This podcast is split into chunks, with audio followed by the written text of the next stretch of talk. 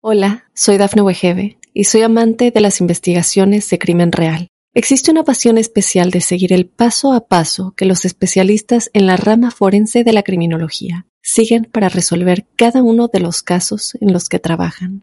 Si tú, como yo, eres una de las personas que encuentran fascinante escuchar este tipo de investigaciones, te invito a escuchar el podcast Trazos Criminales con la experta en perfilación criminal, Laura Quiñones Orquiza, en tu plataforma de audio favorita. Te haré algunas preguntas.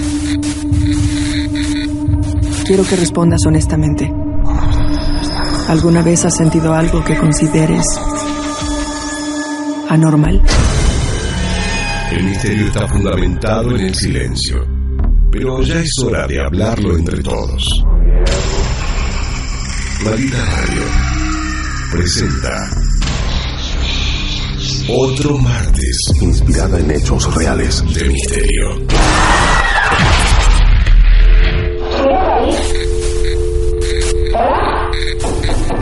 ¿Quieres hablar con alguna de nosotras?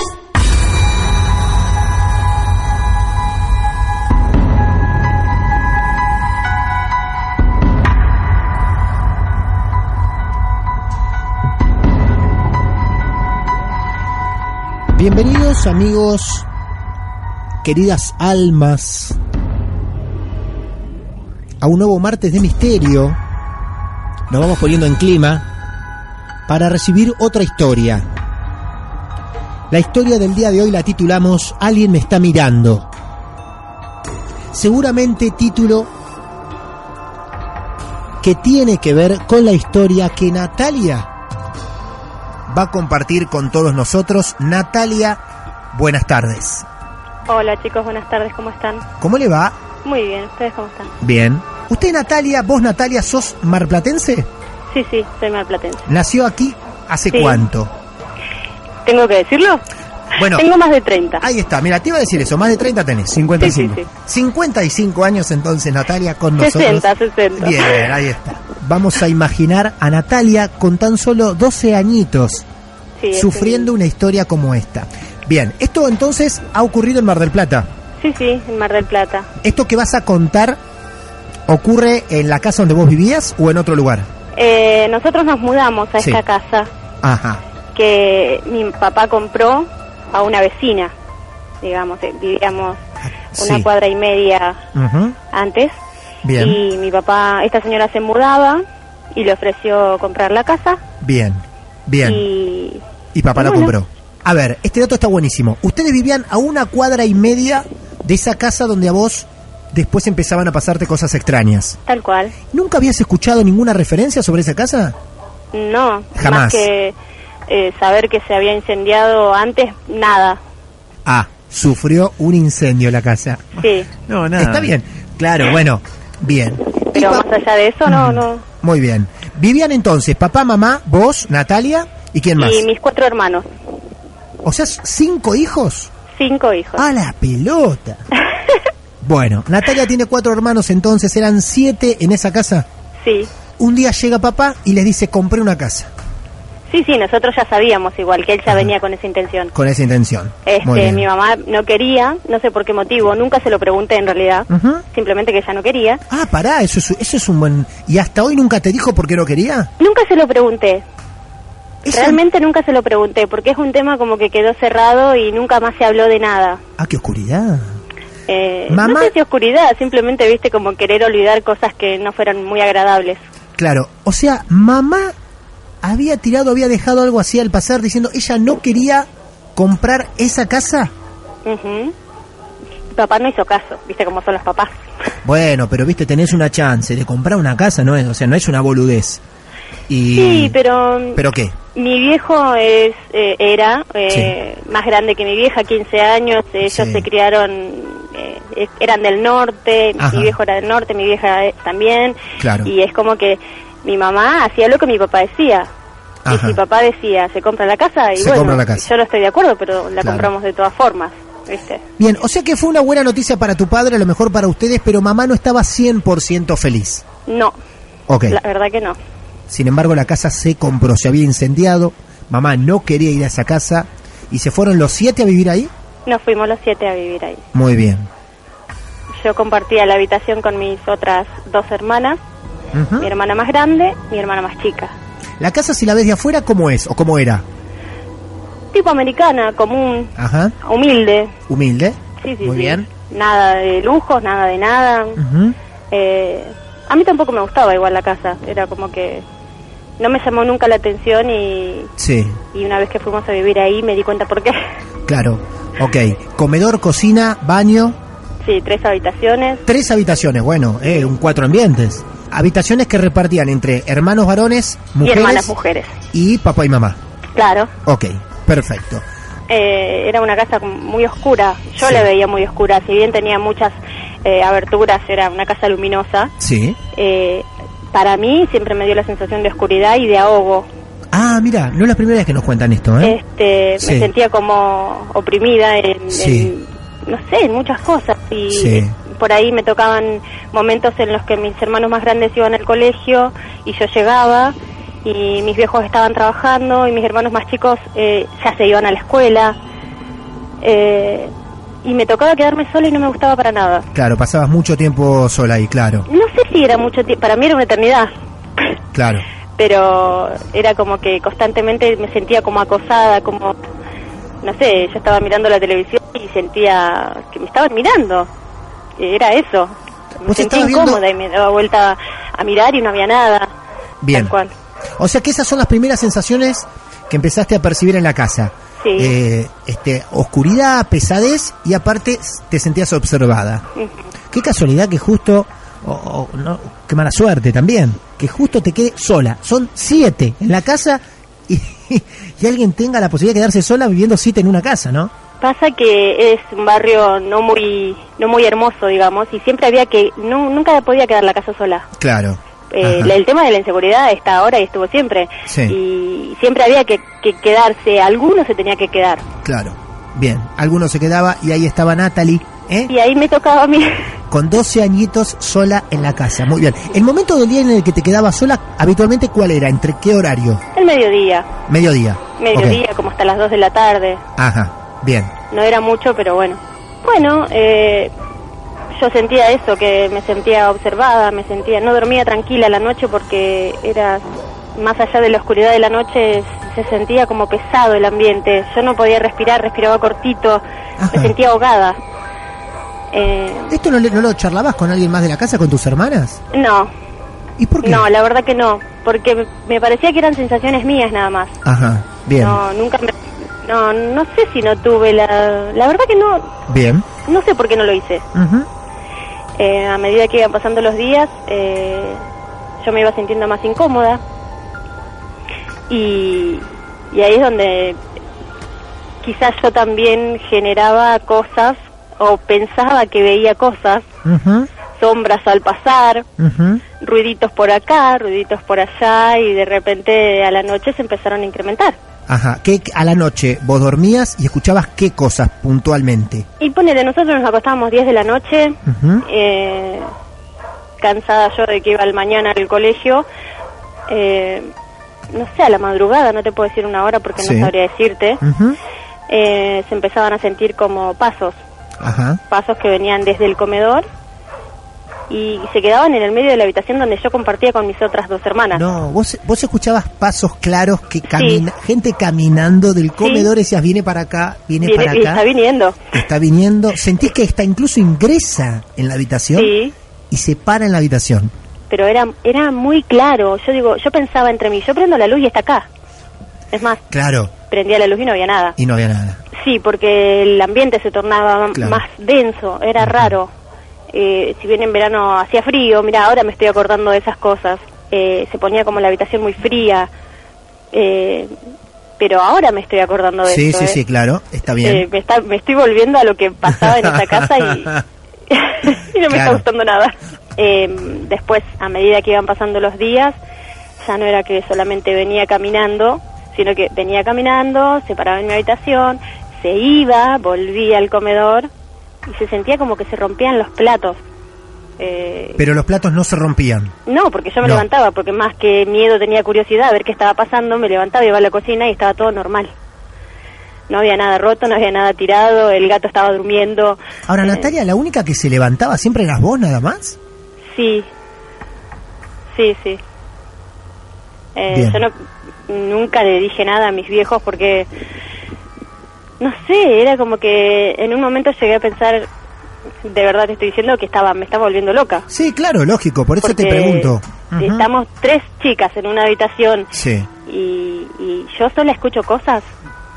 Eh, mi vieja dormía pegada a la cocina con Claro. mi viejo y no escuchaban nada. ajá, Me parecía como muy loco. claro. Y más allá del miedo que yo sentía, eh, también era la curiosidad de saber qué era lo que estaba pasando. Sí, claro, Si era momento- una sensación mía o si realmente estaban pasando cosas. Bien. Entonces es como que, viste, uno va entre que es real, no es real, que soy yo, me lo estoy imaginando. Eh, mi papá, que ya no está, era muy creyente de esas cosas Bien. y siempre nos contaba. Siempre fue claro lo que yo sentía, pero no sabía que, que los demás, no sabía si era real, no sé si me explico. Sí, claro. Eh, eh, no sabía si era tan, tan, no sé, si lo vivía yo solamente, si alguien más, pero nadie hablaba del tema en casa. Claro, nadie decía nada. Nadie decía nada. Ujú. ¿entendés? A medida que fueron pasando el tiempo y que yo me iba sintiendo más incómoda y que las cosas iban sucediendo a otro nivel, Sí. eh, bueno, sí, Sí que. empezamos a hablarlo, pero Ah, ah, ah, perdón. Hay cosas que han sucedido a otro nivel sí, y cosas que se empezaron a hablar. sí. Ok. ¿Qué es lo que iba ocurriendo?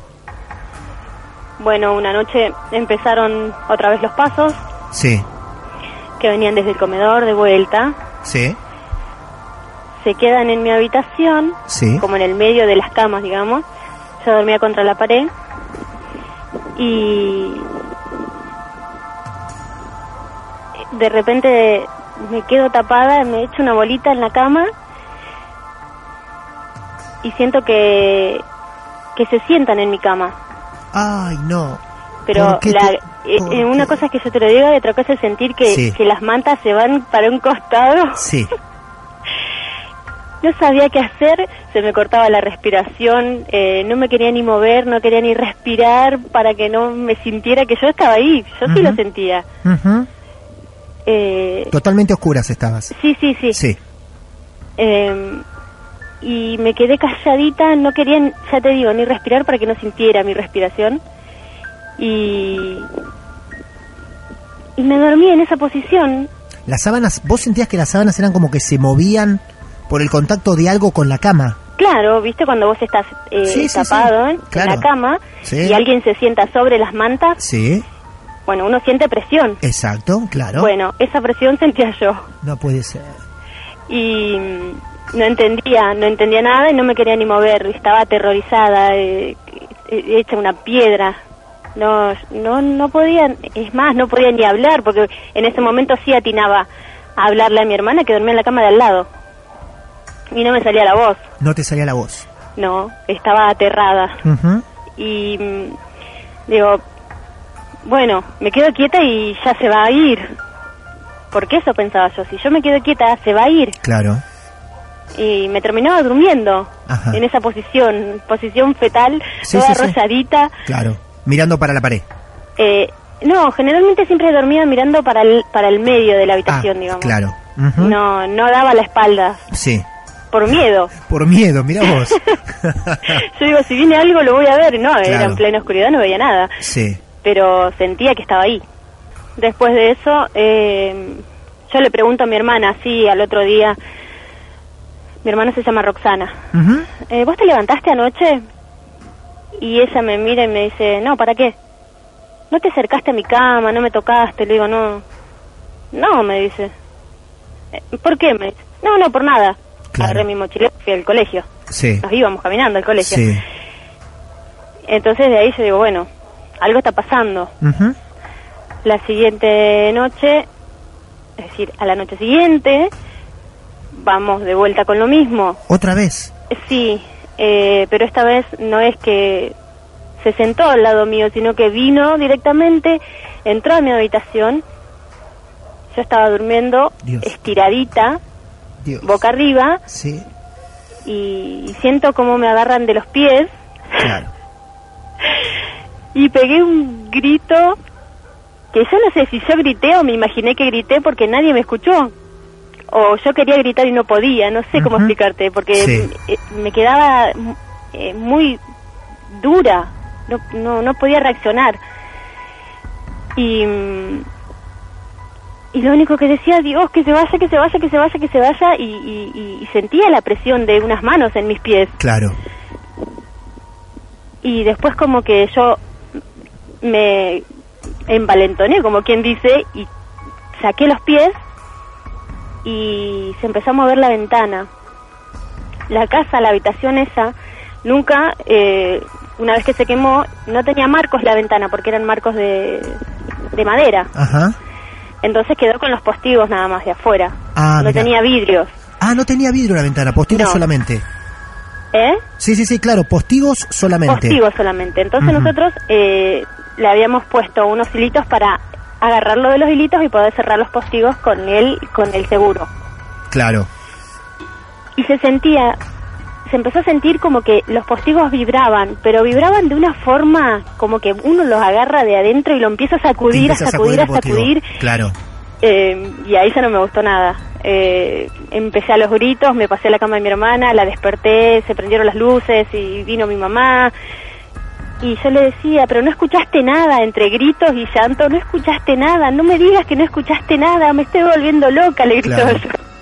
Y mi hermana me decía, quédate tranquila, no sé qué pasa, no sé qué me estás diciendo, porque yo lloraba y gritaba y ella no me entendía.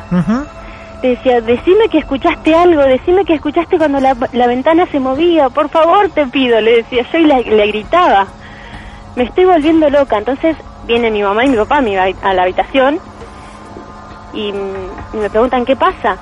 Entonces yo les dije que sentía pasos, que la- las cosas se rompían en la cocina, que me tocaban los pies, que se sentaban en mi cama y así le empecé a contar todo en esa noche. Entonces mi viejo, que ya te digo, era muy Creían creyente de esas cosas, Claro, encima ellos creían en todo. Sí. claro. Más que nada mi papá era como muy sensible a esas cosas. Em, le han pasado muchas cosas en su vida, entonces él es como que cree, creía. Claro, Entonces, claro. Mi papá ya no está.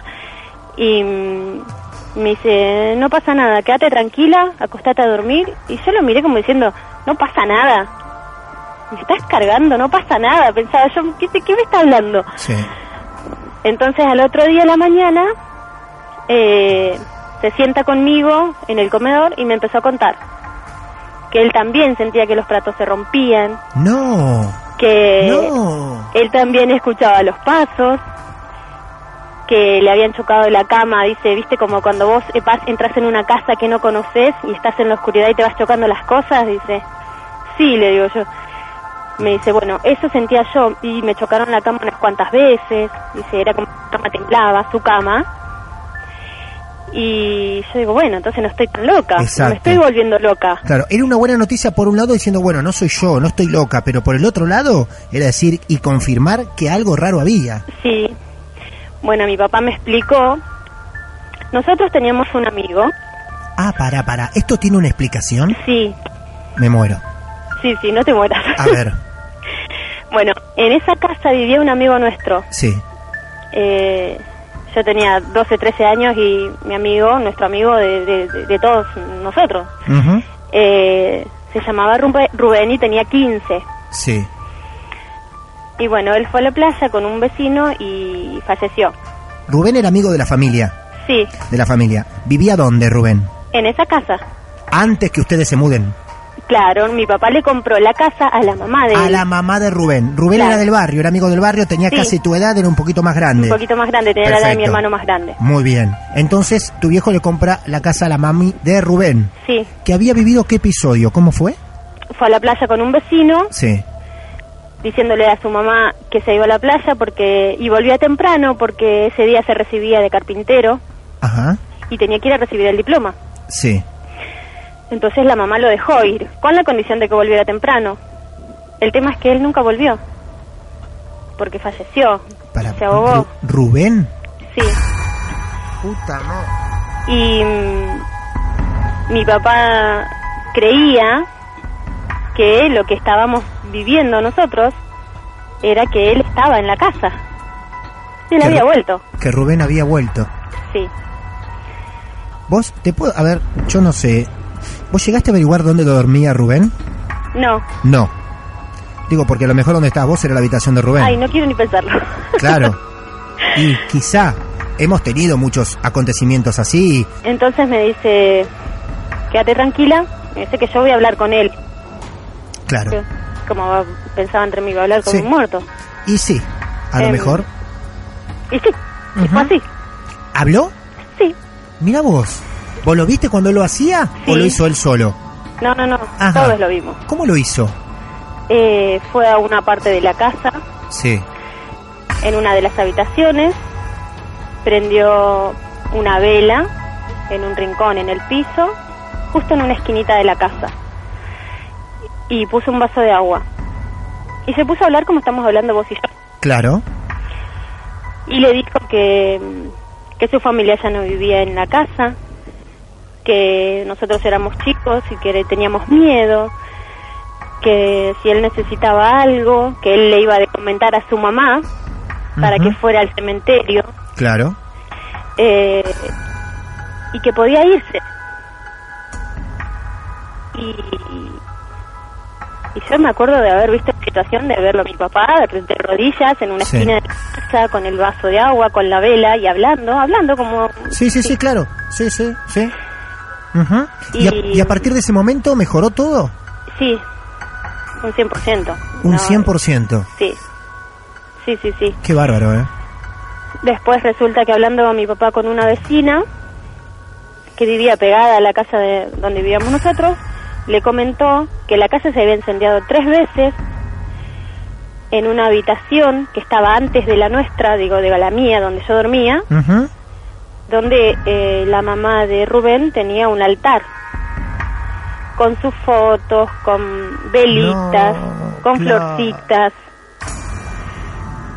Entonces mi papá dice, claro, pobre hijo. Eh, Esta es una textuales palabras de mi viejo. Claro, pobre hijo, no lo, no lo dejaban irse. No lo dejaban irse. Te juro que te iba a decir eso. No lo dejaban irse. Entonces cuando mi papá habló con él y le prendió la vela, Ujú. eh, él le pudo desprenderse de lo que era estar en un espacio intermedio. Voy a hacer una cosa. Voy a agarrar el batitubo y voy a llamar al Servicio de Información de Brujas. Ah, La voy a llamar a Lucía en este momento. sí. Sí, Buenas tardes, ¿cómo estás, Lucía? muy bien, ¿Estás escuchando todo este lío? por supuesto. Bueno, Lucía, primero me gustaría saber en tres minutos, si podemos, una breve, un breve análisis de lo que acabas de escuchar sobre la historia de Natalia.